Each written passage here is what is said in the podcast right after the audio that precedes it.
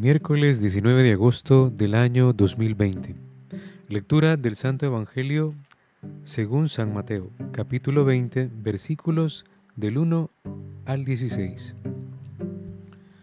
El reino de los cielos es como un hombre dueño de una propiedad que salió al amanecer a contratar obreros para su viña.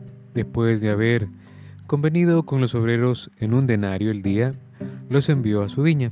Salió también hacia la hora tercia y vio a otros que estaban en la plaza parados y les dijo, Id también vosotros a mi viña y os daré lo que es justo. Ellos marcharon. De nuevo salió hacia la hora sexta y de nona e hizo lo mismo. Hacia la hora undécima volvió a salir y todavía encontró a otros parados y les dijo, ¿Cómo es que estáis aquí todo el día ociosos? Le contestaron, porque nadie nos ha contratado. Les dijo, y también vosotros a mi viña. A la caída de la tarde le dijo el amo de la viña a su administrador, llama a los obreros y dales el jornal, empezando por los últimos hasta llegar a los primeros. Vinieron los de la hora undécima y percibieron un denario cada uno. Y cuando llegaron los primeros, pensaron que cobrarían más, pero también ellos recibieron un denario cada uno. Al recibirlo se pusieron a murmurar contra el dueño. A estos últimos, que han trabajado solo una hora, los has hecho igual a nosotros que hemos soportado el peso del día y del calor. Él le respondió a uno de ellos, Amigo, no te hago ninguna injusticia. ¿Acaso no conveniste conmigo en un denario? Toma lo tuyo y vete. Quiero dar a este último lo mismo que a ti. ¿No puedo yo hacer con lo mío lo que quiero? ¿O es que vas a ver con malos ojos que yo sea bueno? Así los últimos serán los primeros y los primeros últimos. Palabra del Señor, gloria y honor a ti, Señor Jesús. Clamamos al Espíritu Santo y le decimos, ven Espíritu Santo, envía desde el cielo un rayo de tu luz. Ven Espíritu Santo ayúdanos a comprender esos atributos tan especiales de Dios nuestro Señor.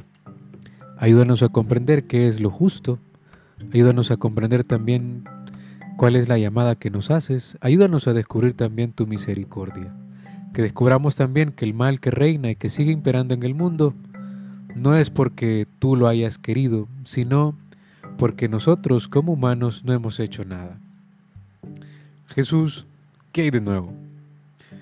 En los elementos de fe que podríamos descubrir en este día, podría ser que en un primer momento el texto está referido a Israel en un, en un primer momento, al que Dios llama a la primera hora, aunque al final también va a llamar a los gentiles, que son los que llama después a la hora sexta, eh, a la hora última también. ¿Qué, ¿Qué descubrimos? ¿Qué aspectos descubrimos de Dios en el texto? Su bondad, pero también su misericordia, y que son superiores a los criterios humanos sobre la justicia. Para nosotros lo justo eh, se, se, distingue mucho de la justicia de Dios, porque, porque Dios no, no tiene miramientos, no, no anda midiendo si a este le dio poquito, si a este le dio mucho. Dios da según la necesidad del corazón. Nosotros en este caso siempre vamos a resultar deudores de Dios, deudores de su bondad. Desde el punto de vista moral pensemos que ni Dios es injusto, ni nosotros debemos juzgarle. La actitud nuestra tiene que ser sin equívocos, la del agradecimiento. Que sepamos responder también positivamente a la llamada divina sin importar el momento en que se produzca. A uno lo llama desde chiquitos, a otros los llama ya siendo adolescentes o jóvenes, a otros lo llama en la edad madura y a otros ya siendo muy mayores. La intención que Dios tiene es que nosotros sepamos responder sin importar el momento en el que nosotros estemos viviendo. Y hay que superar también el tema del, del, juicio que nosotros hacemos, eh, el estar juzgando incluso a Dios. Hay un ejemplo bien bonito que pone San José María, dice que el ciego que recobra la vista suele ser más agradecido que el que siempre ha visto o nunca la ha perdido. Y es cierto, la persona que se convierte, que a lo mejor eh, ya en una edad muy avanzada, muy adulta, Dios le puede conceder gracias increíbles y nosotros podemos hasta pensar que qué injusticia, yo que he estado todo el tiempo con Dios y nunca he sentido que el Señor me regale esa gracia especial, ya empezamos a juzgar.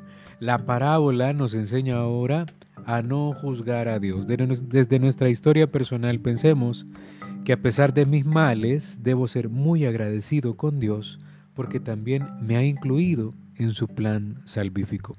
Aprendamos esto también en la iglesia, a ser agradecidos con los dones que el Señor regala a los demás, que pensemos también que, que tenemos delante de nosotros mucho bien todavía por hacer. Y el mal que está imperando es todavía porque no, no, no hemos puesto manos a la obra. Que el Señor nos siga iluminando para hacer más cosas que sean de su agrado. Ave María Purísima, sin pecado concebida.